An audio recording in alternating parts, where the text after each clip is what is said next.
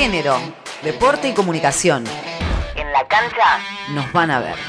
Dejen jugar a Paula. La Liga Buenos Aires sancionó al Cañuela Fútbol Club con la quita de todos los puntos por la inclusión de la jugadora Paula Bolaño en el equipo de fútbol masculino de la categoría 2013. Al respecto, Gabriela de Santo, mamá de Paula, comparte más detalles. Paula fue inscripta a principios de años en la Liga de Buenos Aires como una jugadora más, con su identidad como corresponde y en cada partido presentó su DNI para poder entrar a la cancha y los árbitros fiscalizaron. En la fecha número 13, habiendo jugado 11 partidos, posterior al partido que perdieron con el oponente, se comunica al club vía telefónica que se iba a resolver quitar los puntos en cada partido que Pablo hubiese jugado por una falta a uno de los capítulos, un artículo de los capítulos del reglamento de la liga. Esa quita de puntos no era exclusivamente para cuando ella hubiese jugado. Es decir, que la condición de nena es lo único que no le permite jugar. Si bien dice, y es cierto, el reglamento que es para varones no excluye explícitamente a las mujeres y en ningún momento a lo largo de 13 partidos se había hecho alguna objeción a que ella jugara. Así que esa es la situación actual. Todavía estamos esperando respuesta. Lo que deseamos es que por favor las,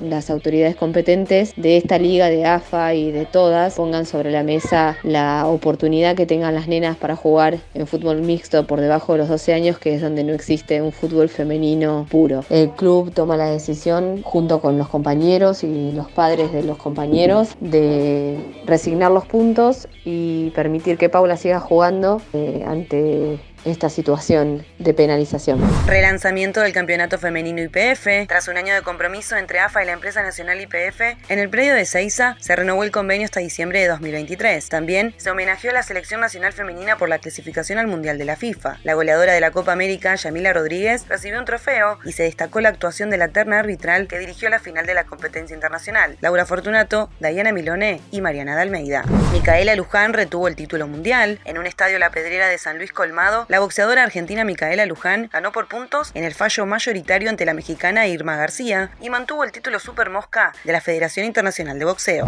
Las Panteritas al Mundial, la selección argentina juvenil de voleibol femenino no pudo ante Brasil, cayó por 3 a 0 en la final y se consagraron subcampeonas del Sudamericano Sub-21 que tuvo lugar en Cajamarca. Igualmente lograron sellar el boleto para el Mundial 2023. Tres medallas para Argentina en pentatlón. En la final femenina del abierto por equipos de Norseca de Santo Domingo, las argentinas Camila Fuensalida, Martina Armanaski y Belén Serrano fueron medalla de plata. Además, Fuensalida fue medalla de plata en senior y Armanaski medalla de bronce en junior. Informó Yamila Castillo Martínez.